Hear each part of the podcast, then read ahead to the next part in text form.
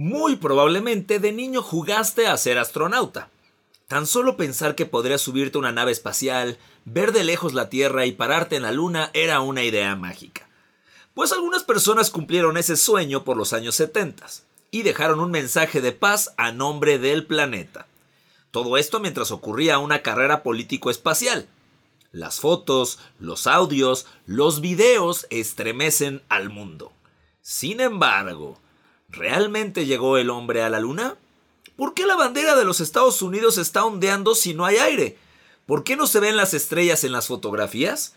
Estamos por explicarte la llegada del hombre a la luna.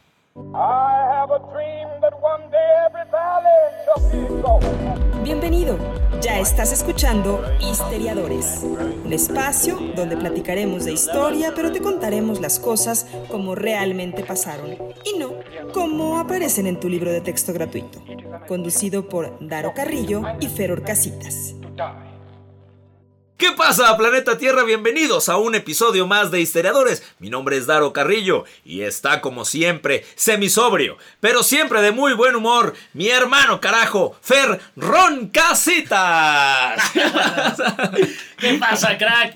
¿Cómo estás? Estamos aquí grabando otro capítulo más de Histeriadores con nuestro queridísimo Roxígeno. Mira. Ya muy famoso de episodios anteriores. Y pues un episodio de Histeriadores no puede empezar sin ese bonito himno que ya es me encanta porque conforme pasan los episodios, bueno, salud. Venga, crack, hay que hidratar esa garganta. Ahora sí, conforme pasan. Salen los bolitas Ayala. Dijo que casi 100 kilos de metanfetaminas estaban escondidas. Ya se fue, perdonen ustedes. Conforme pasan los episodios, porque tienen que saber que, que Fer y su servilleta editamos nuestros episodios. Y mientras estamos en la edición siempre se escuchan los hielitos, pero sin brindar. O sea, estamos hablando y está así como el, no, sí, crack. es un mensaje subliminal que hemos decidido dejar ahí para que ustedes, si no lo han hecho, si no se han ido por una cerveza, si no se han ido por un ron, un whisky, empiecen a escuchar el episodio y ese es un mensaje subliminal que van a estar escuchando ahí constantemente y va a llegar a un punto donde van a poner pausa, se van a levantar a la cocina, se van a servir algo y entonces sí van a continuar escuchando. Claro. Éxito rotundo el, es un planazo, ¿no? O sea, si piensas, me voy a ir a preparar algo, te pones una botanita, pones un episodio de historiadores, escoges un sofá muy cómodo, te reclinas. No, no, a mí me ves la lluvia, ves la ventana caer, la lluvia caer en la ventana. No, se armó. es más, vamos a pagar esto, vamos a poner nuestros episodios. Claro, carajo, qué planazo. Y nos relajamos un poquito. Y tenemos un episodio muy espacial el día de hoy. muy especial el día de hoy. Em, y hace poco hablamos de algo muy extraordinario como fueron los dinosaurios. Y ahora estamos hablando de salirnos del planeta Tierra y llegar a la luna, mi crack.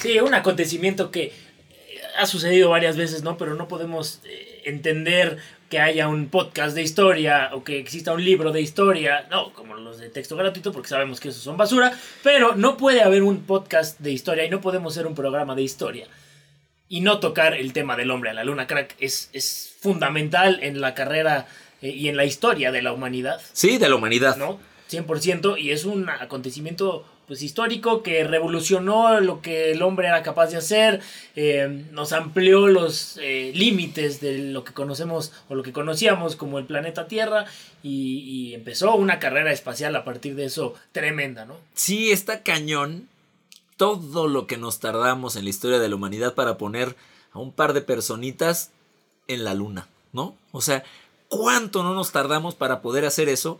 Y, y, sí, a nivel historia de la humanidad es una nada, pero en realidad sí, sí es algo muy importante, muy grande, muy extraordinario. Que la gente que lo vio en vivo en esa época fue, les explotó la cabeza, así como a nosotros nos ocurrió hace poco cuando, cuando se llegó de alguna manera a Marte. No, y con las crudas que te pones, crack, te explota la cabeza.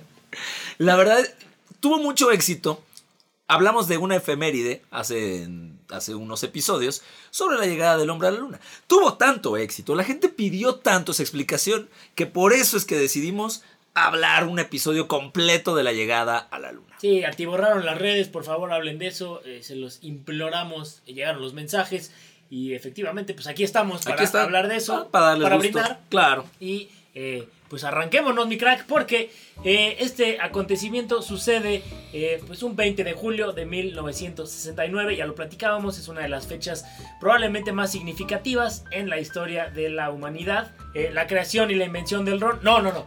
No, no, no. El, el hombre llega a la luna, el hombre que sale de esta burbuja en la que había vivido tantos años para poder adentrarse en un mundo que no conocía, en un mundo completamente nuevo, que es el espacio exterior y logró posarse eh, pues en este satélite ¿no? que ha intrigado desde muchos, muchos, muchos millones de años atrás, eh, que cuando alzó por primera vez la vista al cielo, la encontró y fue la luna. Sabemos que la luna es el único satélite natural de la Tierra, es nuestra compañera constante, ahí está postrada en el cielo todos los días. Eh, ha viajado alrededor de nuestro planeta durante miles de millones de años, desde antes de que las primeras chispas de vida incluso eh, pues dieran vida a los océanos, incluso antes de que la Tierra se enfriara lo suficiente para albergar los océanos. No. Muy La- filosófico sí, este- sí. esta introducción. Em, el pasado de la luna es, es, es no, no creas que fue sencillo, no creas que nada más apareció y ya y, y estaba frío. O sea, se formó hace unos 4.500 millones de años. El sistema solar estaba verde, mi crack estaba en pañales. Y pues había muchos cometas, meteoros, asteroides alrededor. Y en una de las colisiones entre la Tierra y una esfera del tamaño de Marte, imaginen ustedes el, el impacto, expulsó una roca fundida hacia el espacio. La roca se aglutinó, se enfrió y entonces quedó pues la luna como la conocemos. Esta es la teoría, ¿no? De cómo se pudo haber eh, creado la luna. La luna nos ha servido, mi crack, para la creación de calendarios. O sea, tanto de los meses, como de estaciones, como del día a día. Porque desde hace muchos años los aztecas, los egipcios, los chinos han tratado de estudiar su movimiento y queda muy definido cuándo es día, cuándo es noche y nos ha ayudado a poder generar un sistema de medición en horas, ¿no? Entonces, esto es mucho de lo que viene a apoyar la luna al planeta Tierra. Efectivamente, conforme la Tierra rota, ¿no? sabemos que la parte de nuestro planeta que se ve afectada por la atracción lunar cambia y esto provoca pues una marea alta cada 12 horas aproximadamente eh, en un punto dado, ¿no? La luna también estabiliza de alguna manera la inclinación que la Tierra tiene sobre su propio eje y esto de alguna manera pues contribuye, ¿no? A estabilizar el clima. Y este tambaleo de la inclinación de la Tierra de alguna manera también afecta la distribución de la energía solar por la Tierra y puede influir también en el avance o la retirada de las glaciaciones. En pocas palabras, crack, sin la Luna, los científicos estiman que la inclinación de nuestro planeta podría haber variado hasta 85 grados. No Obviamente, esto provocaría unas oscilaciones y unos cambios climáticos terribles, ¿no? Claro. Entonces, todo, todo, ya sabemos que en el universo todo es balance, todo es equilibrio y la Luna le brinda este equilibrio también a nuestra Tierra. Bueno, entonces si ustedes ya saben lo importante que es la luna para nosotros, decidimos mandar a alguien a ver qué show. La misión se llama Apolo 11. Duró 8 días, 3 horas, 18 minutos y 35 segundos. En total más de 195 horas de viaje, durante los cuales los ingenieros de la NASA vivieron momentos muy tensos, muy preocupantes, de ajustes de último minuto y donde, bueno, la vida de, la- de las personas, de los tripulantes, siempre está en riesgo. Eh, hubo maniobras, hubo improvisaciones, eh, momentos y movimientos de cirujano, que la verdad es que pudimos no haber llegado, por lo menos en esa, ¿no? Ya escuchamos algunos de los testimonios sobre el mismo Aldrin, sobre cómo tuvieron que, que hacer pues, ajustes para poder alunizar. Y bueno, ¿quién sería la tripulación escogida? Porque esto no, no es tan común saber. No ¿sabes? es de Dazo, no es así No, de no. al azar, no es de Tim Marín de Doping Güey. No, no, no, no para nada. El encargado es Donald Slayton, mis amigos, uno de los siete míticos eh, astronautas del programa Mercury y que se convirtió en el jefe de la oficina que asigna los vuelos. Una persona muy respetada para la NASA es el que con base en un análisis y su juicio decide quiénes son estas personas. ¿Y a quiénes eligió mi crack? Pues el mundo estaba postrada su atención en eh, tres astronautas principales, ¿no? Neil Armstrong, el más famoso y el que más conocemos, Edwin Aldrin, también conocido como Buzz, y Michael Collins, ¿no? Ellos, eh, pues dentro del de el, transbordador, se comunicaban entre ellos y con el comunicador de cápsula Capcom, eh, tenían también comunicación con el controlador de la misión y del vuelo en Houston, ¿no? Eh, Armstrong, cuando llega y, ve la luna, ¿no? Tiene, hay unas palabras aquí que, dice y un texto que se los va a decir textual. A lo mejor conocen muy bien esa última frase. pero un texto que, nos vas a decir textual. Textual, un texto textual, eh, el texto que les voy a decir. Gracias, gracias, Micra. dice, o dijo, eh, obviamente esto está en español, él lo dijo en inglés, ¿no? No, pero más bien es como los y, tú, y tú diciendo abajo los pies de la humanidad y Dijo, estoy al pie de la escalerilla. Los pies del módulo lunar solo se han hundido 3 o 5 centímetros en la superficie, aunque esta parece ser de grano fino, muy fino cuando se le ve de cerca. Es casi como si fuera polvo. De vez en cuando es muy fina. Ahora voy a bajar del módulo lunar es un pequeño paso para el hombre, pero un gran salto para la humanidad. Toma la chica. Esas frases son memorables, las hemos escuchado por todos lados en la historia y es algo que dejó ahí grabado pues este acontecimiento, ¿no? Aldrin, por otro lado, eh, pues era un perfeccionista, era una persona muy exuberante, eh, convencido, ¿no? Del carácter trascendental que tenía la misión. Él estaba entusiasmado, pues ante la idea de pasar, eh, pues a la historia, ¿no?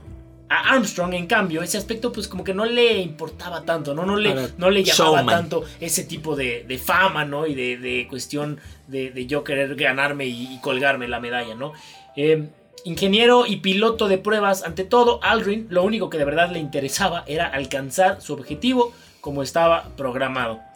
Pisar la luna era pues de alguna manera mero detalle que formaba parte del plan de vuelo. Sin embargo, pues las circunstancias no le favorecen de alguna manera a Aldrin porque, eh, pues en primer lugar, un mero detalle técnico, ¿no? Armstrong era el que ocupaba el puesto de pilotaje del lado izquierdo, Aldrin era el que estaba del lado derecho. Y la puerta del módulo lunar se abría hacia adentro de izquierda a derecha, con lo cual pues bloqueaba por completo el paso de Aldrin eh, que hubiese pues de alguna manera tenido que saltar sobre ella, cosa que no estaba tan fácil, dado que era un, pues, un espacio muy estrecho y eh, pues también era muy complicado moverse con los trajes de presión que, que tenía, ¿no? De alguna manera, eh, mi buen Aldrin, pues...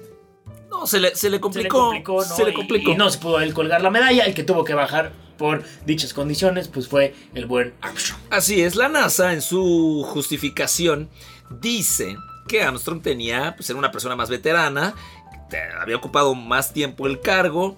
Em, había sido parte del segundo grupo de astronautas seleccionados en el 62, eran nueve. Eh, todos habían fallecido en el Apolo 1. Entonces, pues no, o sea, sobreviviente, eh, una persona con experiencia, de un rango alto.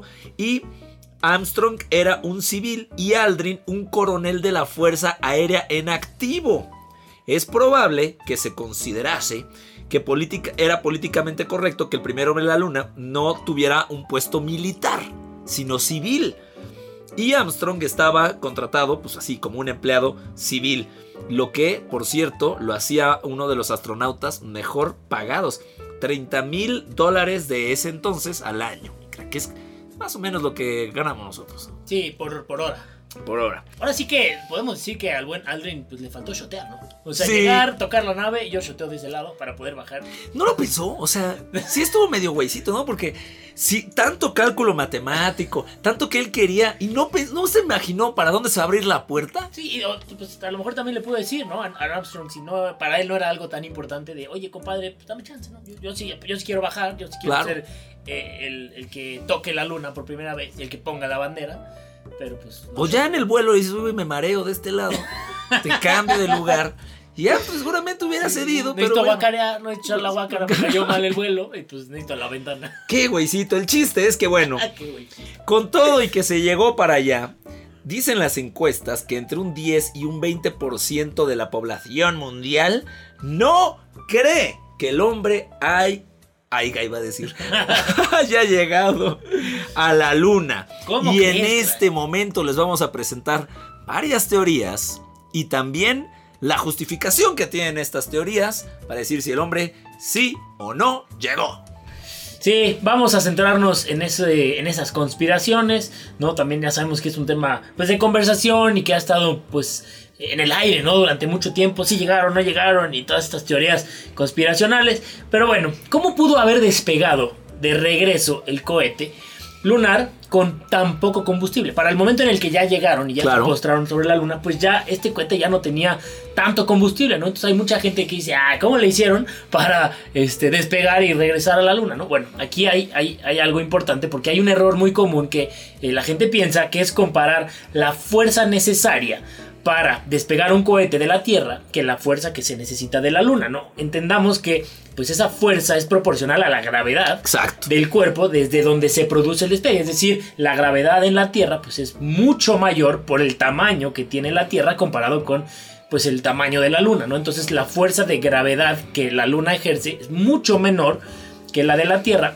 por lo cual em, pues se requiere de mucho menos fuerza y de mucho menos eh, combustible de alguna manera para poder despegar el módulo lunar de eh, la luna, ¿no? Específicamente, eh, en el módulo lunar era de 2900 eh, y en la Tierra era de son cin- 5000 toneladas respectivamente lo que se necesita para eh, despegar de la Claro. Tierra, ¿no? Eh, cualquiera que sepa matemáticas básicas puede entender que pues no se necesitaba gran combustible para despegar de la luna. La luna. Qué chistoso, no me hubiera cuestionado nunca eso. ¿Cuánto combustible o cómo está la onda del combustible para despegar de la luna? Sí, y Y O sea, yo creo que también es, o sea, es algo que pudieron calcular, ¿no? O Claro. sea, no, no van a mandar un cohete y, ay, se nos acabó, pásate aquí a la gasolinera a ver si puedes cargar, ¿no? Lleno de magna. No, o sea, obviamente fue un cálculo que hicieron perfectamente. Claro. Para que pudieran regresar. Claro. Iban a mandar ahí una misión suicida. Aunque sí decían que cuando estaban alunizando, que ves que tenían estas complicaciones porque Sí, claro. el terreno no era bueno y demás, sí hubo unas fracciones de segundo donde tenían que decidir si alunizaban o si abortaban la misión. Sí, sí. Finalmente el alunizaje lo hace Armstrong de manera manual, no programada, muy improvisada, porque está lleno de cráteres, de un terreno rocoso, entonces eh, peligros como este sí, sí había, ¿no? Claro, totalmente. ¿Por qué? Perdón por esta pregunta de paréntesis, Mica. ¿Qué haces? ¿Y qué hace la Tierra si dicen, ¿saben qué? Si nos quedamos sin combustible. No, no llegamos. ¿Tienes a gente viva? Con una cantidad de oxígeno limitada, con una cantidad de comida limitada, pero mandar otro cohete Pues es un cohete, ¿no? es un cohete. Otro de, de tío, pero. No, pues. Quién sabe, ¿no? Deben de tener ahí protocolos. eh, por si eso sucede, ¿no? O sea, a lo mejor tienen un este cohete B listo, preparado por si algo sucede y pues vas, compadre, sé, mándate o quién sabe, ¿no? ¿Por qué no se observa polvo suspendido en la Luna si la gravedad es mucho menor que en la Tierra? Es que a la gente conspiratoria le encanta buscarle y rascarle por Por todos lados. sea. La ausencia de la atmósfera en la Luna hace imposible la formación de corrientes de aire, así como imposibilita el soporte de cualquier tipo de polvo o partícula. Pa' pronto, si no hay aire, pues no hay por qué estar viendo polvo volando. Así, Punto. así de sencillo. Eh, otra conspiración, ¿no? Mucha gente cuestiona por qué los motores del módulo lunar, cuando eh, es encendido, pues no produjo ningún tipo de llamas, ¿no? Esto es debido a que el combustible que utiliza este módulo lunar fue la monometilhidracina. monometilhidracina, ¿no? Que es un combustible que no necesita oxígeno para generar esa combustión. ¿No? Obviamente hay que entender que en el espacio pues no hay oxígeno, no existe y pues si no hay oxígeno no se puede generar una combustión y como no había oxígeno pues no eh, hubo esta, no se produjo, no se produjeron estas llamas cuando encendieron el módulo lunar. ¿Por qué? Y esta es una de las más cuestionadas. Esta es una de las que a los conspirafreaks les encanta. Conspira. La bandera de los Estados Unidos ondea. Y Daro, nos acabas de decir hace 40 segundos que no había atmósfera y que no se produce aire. ¿Por qué está ondeando entonces? ¿Te estás equivocando? ¿Nos estás engañando? No. Uno de los argumentos eh, más fuerte es el cuestionamiento del movimiento de la bandera. Y la bandera no ondea. La NASA, consciente de que no iba a ondear, colocó una escuadra en la parte alta de la bandera para que permaneciera erguida.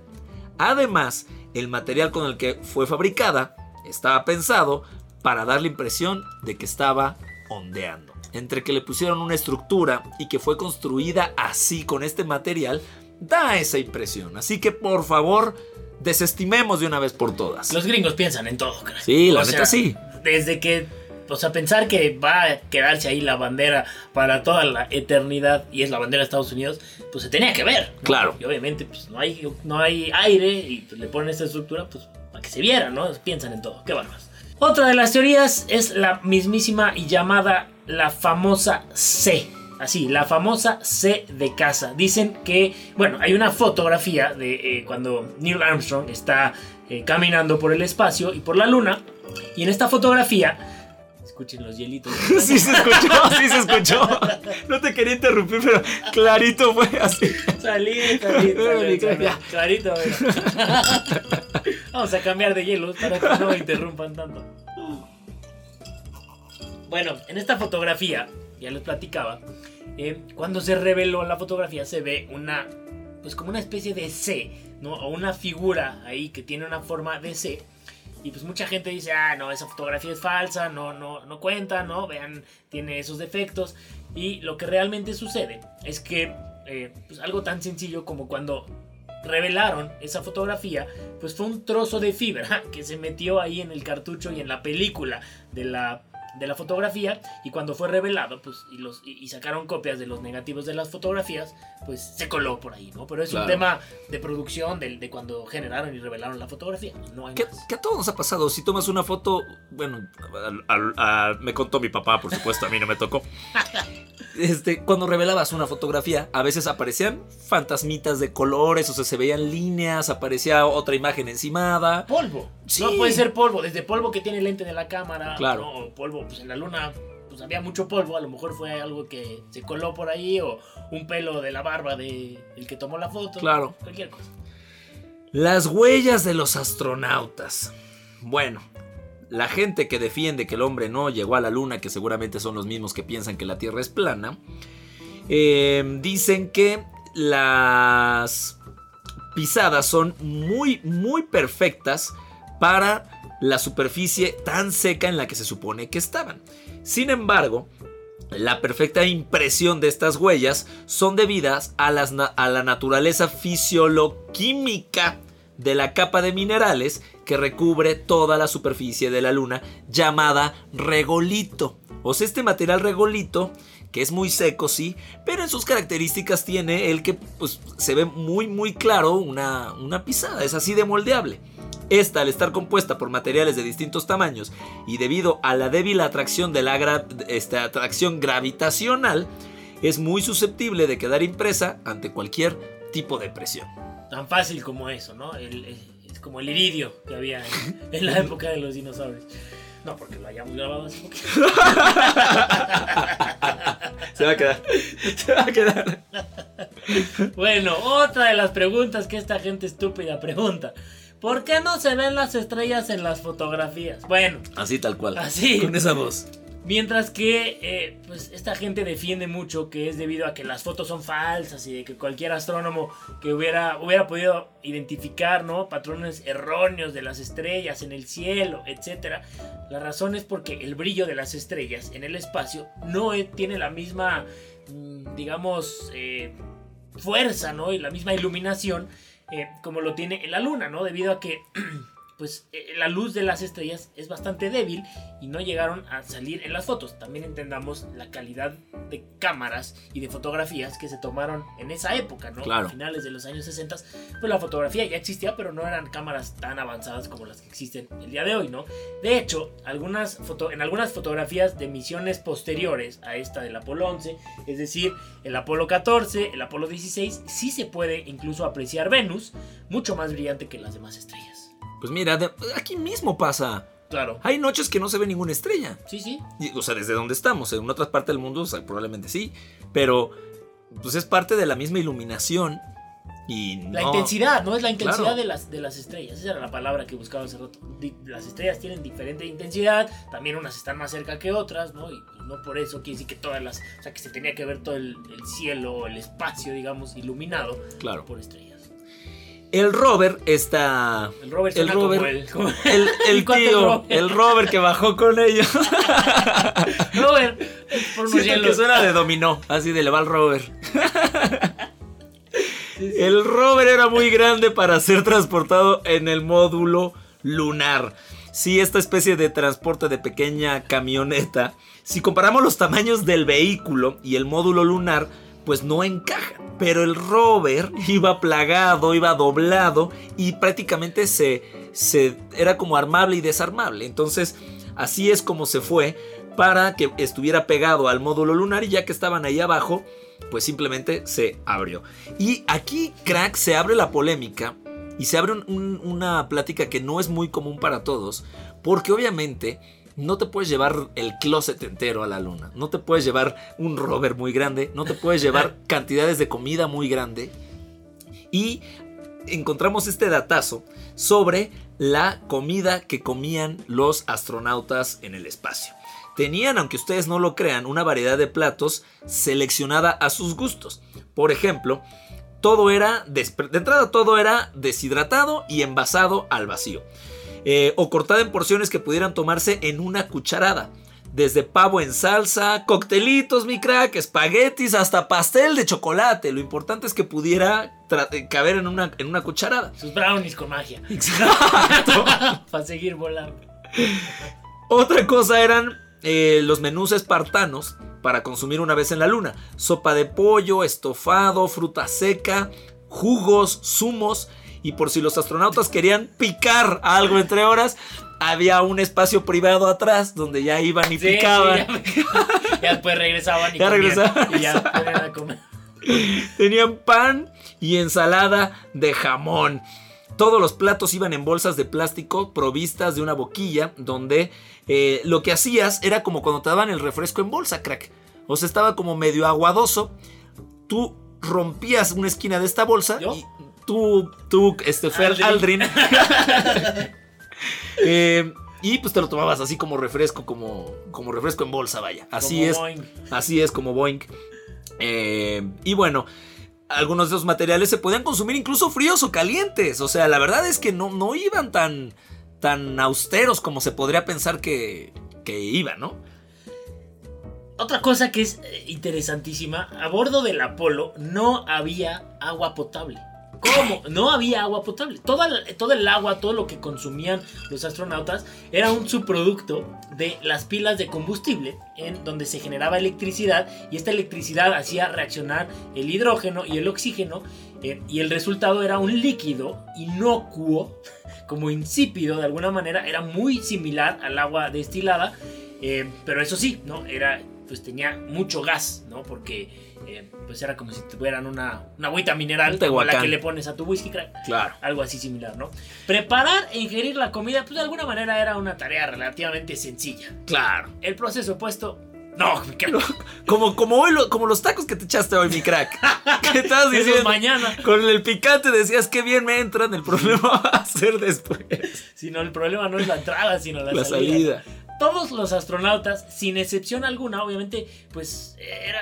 pues, no, no les gustaba, ¿no? Y era muy, muy complicado el sistema de la eliminación de los residuos, en especial, pues, el de los sólidos, ¿no? Ir de, de vientre La de poposita. ingravidez podría, pues, suponer tres cuartos de hora de preparaciones. Imagínate, tres cuartos de hora para prepararte para descomer. No. Sí, no, sí, sí, sí. Que provecho a toda la gente que está comiendo en este momento. A ver, crack, que era un proceso de tres cuartos de hora. Que, o sea, no había baños. Se sale. La Sí. se sale. O sea, te- imagínate ir, o sea, tenías que ir de vientre, ¿no? De, de boca, pues, todo, la mayor parte del, del vuelo.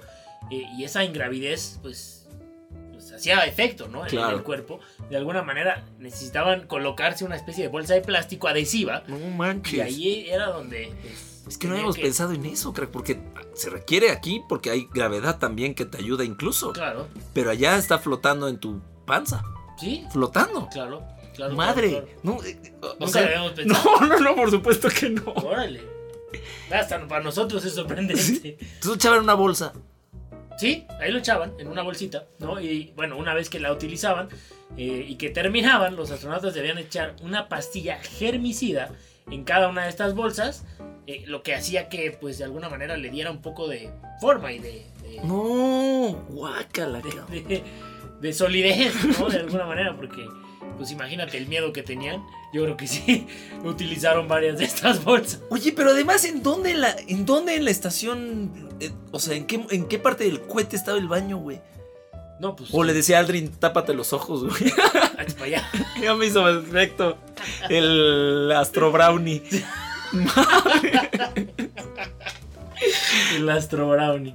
Bueno, eh, el paquete se guardaba en un cajón hermético en la confianza de que su contenido no fermentase y produjese gases que pudieran reventarlo. Imagínense, eso ya está muy fuerte. Si esto sucedía, el compartimento disponía de un sistema de alarma, una válvula que se abría al superar la presión cierto límite y esparcía el olor por toda la cabina. Chale, qué asco, güey. No, bueno, dice el, el- el manejo de la orina era un poco más sencillo, no más simple, una manguera provista de un adaptador intercambiable para cada astronauta. Intercambiable para cada, o sea, de No. ahí te va la mía, ahora ahí te va la, la tuya. No, no, no, bueno. El líquido se expulsaba directamente al exterior a través de una válvula y un tubo de descarga. Eh, como en el espacio la orina podía congelarse y obstruir la tobera de salida, esta iba calefactada. No, cabrón. No, bueno, o sea, los gringos piensan en todo, Sí, otra vez. Sí, No, sí. o sea, no hay, no hay manera. Bueno, pues señores, ahí está. Al final. Esperemos que no estén comiendo. No, pues sí, nosotros, mira, aquí te damos la botanita. Este, pero Se bueno. escuchó. no, bájale, crack, no, se escucha bien fuerte, güey. Pendejada. Ese es el whisky hablando. Ay, ya, perdón por el sonido tan fuerte. Qué pendejo, eso fue mía, eso fue mía. Ay, no, no, no, no, no. Ay, otra vez llorando. Bueno, eh, al final regresaron sanos y salvos, maretizan, eh, llegan de regreso a, a- a la tierra y pues hacen un... No es un aterrizaje en el mar, pero simplemente... Amarizaje. Amarizaje. Sí, sí, sí. sí. Entonces lo había, dijo- lo había Lo dicho bien. Lo había dicho ¿Qué bien. dice que le dijo? Bueno, además de estos datos curiosos que ya les dijimos y que ayudan a eh, pues contrarrestar los argumentos de la gente que piensa que el hombre no llegó a la luna. Que no piensa. Sí, exacto. No la neta no, no, ya lo que es es. Les tenemos cinco curiosidades de el viaje a la luna. El primero, aunque solamente tres personas se fueron por allá, ya hemos dicho Collins, Armstrong y Buzz Aldrin, el programa de Apolo de la NASA necesitó a más de 400 mil ingenieros técnicos y científicos para poder hacerlo realidad. Y lo que me pone muy triste acá, crack, es que no veo a ningún comunicólogo, diseñador, todos son ingenieros. Nosotros vamos a pasar la historia de otras formas. Exacto. No bebiendo, eh, con este podcast de historia, dejando Listo. ese granito de arena. que ellos se manchen las manos. Exactamente. Eh, otro dato curioso, ¿no? Aparte de la bandera americana que los astronautas dejaron sobre la Luna, eh, hubo algunos otros objetos que dejaron, como una placa conmemorativa en la que se podía leer este texto textual que dice: Mm. Aquí, hombres del planeta Tierra pusieron por primera vez un pie en la Luna en julio de 1969. Vinimos en son de paz representando a toda la humanidad. Ese es un mensaje que suena a que va a haber otro, un alien o va a haber Exacto. vida de otro planeta que va a llegar a ver, ¿no? Y para que vean que aquí llegaron primero los hombres. Claro. Ya ay, háganse para allá. ¿no? Claro. Y, y diciendo, no, no, como hablan obviamente inglés y leen inglés, Exacto. por favor no nos invadan, ovnis, por favor, no nos invadan, No, les es. dejamos un mensajito en inglés. Sí, sí, sí. El, el idioma universal, Universal. ¿no? Que lo va a entender cualquier alienígena o marciano. Exacto. claro. Muy bien. Los gringos piensan en todo. Sí, ahora sí se la mama. la excursión en la luna, ¿cuánto duró? Armstrong y Aldrin permanecieron 22 horas. de las cuales 2 horas y 36 minutos fueron recorriendo la luna con sus propios pies, que después se dieron cuenta que era como mejor irla saltando. Durante la misión los astronautas recogieron 22 kilos de muestras de minerales para analizar en la Tierra y bueno, para tratar de entender un poco más sobre nuestro universo. De esos análisis se han obtenido cantidad sobre la evolución de la Luna también. En sus primeros días estaba cubierta de, o sea, se estima que estaba cubierta de mares de magma. Y conforme esta magma se enfrió y se cristalizó, los, los minerales menos densos flotaron a la superficie. Gran parte de esta antigua corteza lunar está compuesta por anortosita, una roca de color claro que desde la Tierra la vemos con secciones brillantes en la Luna. Y de hecho sí, ¿eh? Ahí de repente se ve más brillosa de algunas zonas. Entonces ya saben, es la anortosita. Así lo es. Eh, bueno, otro dato muy curioso, ¿no? Antes de ser mundialmente famoso por ser el primer hombre en pisar la superficie lunar, Neil Armstrong no tenía la capacidad económica para solventar un seguro de vida. Sin embargo, antes de irse a este viaje en el Apolo 11, él se quiso asegurar de que su familia tuviera cierta solvencia económica en caso de que algo sucediera, ¿no? En caso de que algo pues no funcionara bajo los planes. Fue por eso que tanto él como sus otros compañeros firmaron cientos de autógrafos para que si algo salía mal pudieran ser subastados en caso de que la misión pues no fuera satisfactoria. Y, pensando a futuro. Pensando a futuro, ¿Sabes cuánto debe de valer una imagen de estos güeyes firmada de estar, o sea, puta? Sí, sí, una la nota, ¿no? Vale mucho más hoy que lo que valió cuando la firmaron. Antes de, ir o, en cuanto regresaron. Crack, yo me voy a poner a firmar cosas en este instante. ¿Quién sabe qué pueda pasar en 10, 15 años después de historiadores? No, todo el mundo va a querer, vamos a empezar a subastar nuestras no, firmas. Y no, nos quita nada firmarlas ahorita. No, no, no, Si funciona bien. Si no, quedará ahí para la historia. Bueno, eh, otro dato también interesante que se relaciona un poco con este tema de si algo salía mal, ¿no? Eh, Aldrin, cuando llegan a la Luna, no sale inmediatamente después de Armstrong a la superficie lunar. Él tarda 15 minutos en bajar después de Armstrong. Cuando logra bajar, eh, Neil Armstrong le preguntan, oye, pues ¿por qué te tardaste tanto? Baja, güey. ¿Por qué no bajas, güey? Si había habido algún problema con la escotilla o con la escalera donde habían bajado, ¿no? Y justo Aldrin le responde que justo cuando ya se preparaba él para bajar, se dio cuenta de que la puerta del módulo lunar no tenía una manecilla por la parte de afuera. No, no que pensaban en todos estos güeyes. Aquí no, fíjate. Entre las 29 toneladas de material de alta tecnología que pues millones de ingenieros habían puesto en la nave espacial, a nadie se le ocurrió ponerle a la puerta del módulo una manecilla. ¿no? Que pudieron haber comprado ahí en cualquier lugar. Gracias a Dios, en la luna pues no hay como corrientes de aire, por lo que ya habíamos platicado desde hace rato, eh, puesto que no hay aire, pero pues incluso una de las posibilidades de lo que pudo haber sucedido es que esa puerta se cerrara mientras ellos dos estaban caminando y dando sus paseos en la luna. Y si se cierra esa puerta por adentro, pues ya no hay manera de abrirla por afuera porque no tenía manecilla. Afortunadamente Aldrin se dio cuenta y pues hizo ahí algo para que no se. Dejó, su zapato. Sí. Güey, no puedo creerlo. Imagínate el descuido de algo tan. Ahora suena tonto. Pero no tiene una manejilla para. Manecilla. No. no manija. Nos tardamos un chingo. No tiene manija externa. Cierras la puerta, baja Aldrin Güey, Neil se ve increíble lo pero tengo que regresar a hacer popó en la bolsa. Ahorita vengo. no puedo abrir. Y te voy a decir otra, crack. Si la forzan y la rompen, o entra. O sea, si no está totalmente sellada, claro. tampoco funciona para el regreso. No, no, ¿sabes? No, sí fue un error garrafal. Qué bueno que Aldrin se tardó en Por eso les pagan. Sí, sí, sí. Lo que les pagaban. Debería de ser el, de la medalla más que. Armstrong. Bueno.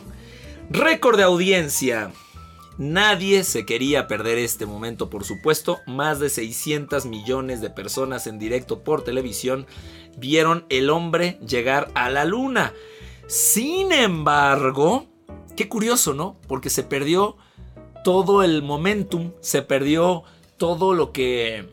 Toda esta carrera espacial incluso perdió muchos puntos porque hubo más visitas a la luna y nunca han tenido este golpe mediático que tuvo en ese momento. Incluso de algunas ni siquiera nos hemos enterado y, y, sucedieron. Entonces, lejos de mediáticamente favorecer después de esa primera llegada, simplemente se tronó. A la gente ya no le emocionó ver más llegadas de hombres a la luna. Ahora lo debes llegar a Marte.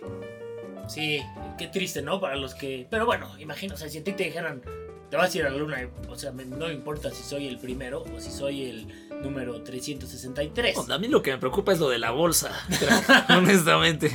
Yo nada más me fijaría que tuviera manija y un alarma. Qué bárbaro, ese dato sí está perro, eh. Se me ha quedado este, afuera. Qué tontería. Pero bueno, pues ahí están las teorías eh, conspiracionistas, conspiracionales, conspiracionoicas. Exacto. De eh, el hombre a la luna. Nosotros estamos convencidos Sí. de que sí llegaron, de que sí pisaron la luna y de que todas esas teorías pues son pura basura de gente que no tiene nada que hacer. Los mismos rusos, los mismos rusos en plena carrera espacial lo reconocieron. Y son las personas que menos querían y lo reconocieron. Así que por favor, no nos hagan hacer un episodio de por qué el planeta Tierra es redondo. Por favor. Oh, sí. Oh, ¿no? Sí. Oh, no.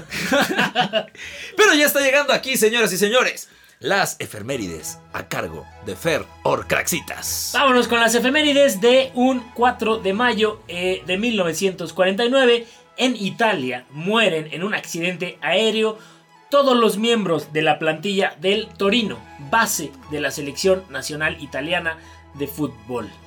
Un 4 de mayo de cualquier año en Italia, a la hora en que se, se supone que se estrella el avión del Torino, las ligas hacen un minuto de silencio desde entonces, o ya de aplausos. Es catastral lo que pasó con el Torino y que hace muy poco tiempo sucedió similar con el Chapecoense brasileño, un equipo muy chiquito de Brasil. El Torino también es un equipo muy chiquito en Italia. Y el Chapeco hace poco, crack amigos, tuvo una gran copa sudamericana. Y en uno de los viajes para disputar un partido de fútbol, pues también se cayó y se murieron. Sobrevivieron creo que tres personas y todos los demás fallecieron. Estos accidentes Son los que marcan, ¿no? El deporte, la historia del deporte. Siempre está plagada el deporte de este tipo de cual- anécdotas. cualquier avión que caiga es, es- es tristísimo, Claro. pero acá estás hablando de, bueno, es anecdótico porque pues, era un equipo de fútbol completo. Sí. Este del Torino. Eh, el Torino parecía estar destinado a ganar el título de la liga por quinto año consecutivo. En el 49, Sauro Toma era un defensor del equipo y él no viajó con sus compañeros porque estaba lesionado. Antes de morir, en el 2018, a los 92 años, él dijo que había vivido como alguien condenado a sobrevivir mientras sus hermanos fallecieron. Chas. Se me puso la piel chinita, crack. Tremenda esta historia, ¿no? Sí. Em, la siguiente temporada, después del 49, se le pidió a los mejores clubes de Italia que donaran un jugador al Torino para que pudiese recuperar, ¿no? De- de- después de esa tragedia. El título del 49 al 50 lo gana Juventus y Torino terminó en el sexto puesto. Chas. ¿Cómo te repones de eso, no? No, no, pues eso, muchos, muchos años después, ¿no? Eh, sin embargo, hay, hay datos de aquí, están muy interesantes, ¿no? Que el Torino todavía tiene ciertos récords en la liga italiana, ¿no? en 1947 y 48, el Torino anota 125 goles en sus 40 partidos, finalizando con un récord de diferencia de goles de más 92 No. Para asegurar el cuarto título consecutivo. Y otro eh, dato aquí de, de- de récord también para el Torino. eh, cuando tuvo lugar el accidente no habían perdido de locales en más de 6 años. Mientras que la victoria 10 a 1 contra el Alessandria en mayo del 48 sigue siendo la más grande en la historia de la serie. Órale. Con 10 todo, a y, 1. con todo y que está un gigante como la Juventus, en su momento el, el Milan. El Inter. ¡Wow! Bueno, pues ahí está un dato entonces del Torino. Pero eso no es todo, mi crack. Eso no es todo porque un 4 de mayo de 1979 en el Reino Unido, Margaret Thatcher es elegida jefa del gobierno. Fue la primera mujer en ocupar el cargo de primer ministro del Reino Unido y también la primera mujer al frente de un gobierno europeo. Tenía unos tamaños. No, bueno. Margaret Thatcher, líder. Eh, y de nuevo, remóntate a esa época donde el poder de la mujer no, no era tan fuerte. Y en muchos países inexistente. Margaret Thatcher era una crack. Sí. Te voy a decir por qué crack. Porque en ocasiones especiales le gustaba beber con Troy y en el día a día, para desestresarse, para relajarse, siempre le venía bien un vasito de whisky con agua mineral. Y escuchando historiadores. Escuchando historiadores, era una. No, no. O sea, llegar a tu casa en la noche y servirte un whisky, Bien. Una, una crack. La Dama Hierro, eh, no sé si tú sabías, crack, pero estudió y tuvo una licenciatura en química en Oxford. Y antes de ser, eh, antes de estar en el mundo de la política, ella colabora en la creación de un método que buscaba la inyección de aire en el helado. ¿Qué? con lo cual esto ayudaba para que se pudiera fabricar utilizando menos ingredientes y a un costo mucho menor. El resultado de esta investigación tuvo tal éxito que pronto se empezó a comercializar un helado más cremoso, muy similar al helado que consumimos hoy en día. Me, me da mucha risa. Sí, sí, sí. Los datos de la historia. Pero es que siento, ya me imagino a esta señora en su casa llena, ya sabes, de eso que tiene como mil cosas, fierros y temporizadores y suenan las alarmas y cae como una gotita. Sí, Así siento que es como y suena toda la fábrica y sale como una bola de nieve. Eso es lo que hizo. para despertarse. Exacto. Pero la neta, muy bien. Margaret Thatcher, Cracker. Meses antes de las elecciones del 79, eh, Gordon Rees, que era uno de sus asesores, le comenta, ¿no? Y, y él consideraba que el tono de voz de la futura primera ministra, pues no era el más indicado y podría de alguna manera restarle votos y que no fuera tan aceptada popularmente, porque era muy estridente y muy agudo. Sin embargo, nada tonta, pues ella fue a parar con un entrenador vocal que trabajaba para el No. Teatro Nacional de Londres. Y después de un curso intensivo, ella logra tener un tono más bajo, más calmado. Y pues ese fue el tono que utilizó pues el resto de su carrera. Oh, esta mujer está muy cañona. Ella iba un está paso muy. Ella sí pensaba en todo. Sí, ella sí le hubiera puesto a manija a la Sí, puerta. Hasta siete. Qué bárbaro, esos datos son muy buenos. Margaret Thatcher, señores. Aquí en Histeriadores, buenas tardes. ya lo que me hace chiste también. Bueno, en fin, mi querido Feror Craxitas, ya nos tenemos que despedir. Llegamos al final de un episodio más de Histeriadores. Crack, recuérdanos las redes. Ah, por supuesto, arroba Histeriadores Oficial en Instagram y en Facebook y en Twitter arroba Histeriadores. Claro que sí, ahí estamos subiendo siempre contenido muy interesante, estamos interactuando con ustedes, público usuario que tanto queremos por escuchar nuestro queridísimo Historiadores Crack. Nosotros nos escuchamos en una semana, una Sí. semanita nada más, siete días de espera, con otro episodio más de Historiadores, donde te contamos las cosas como son, porque así pasaron las cosas. Si pasaron ese eslogan me gusta mucho más, crack. Así se va a quedar ya. Donde está, Ya. me gusta más, así de pasaron las cosas, amén. Listo.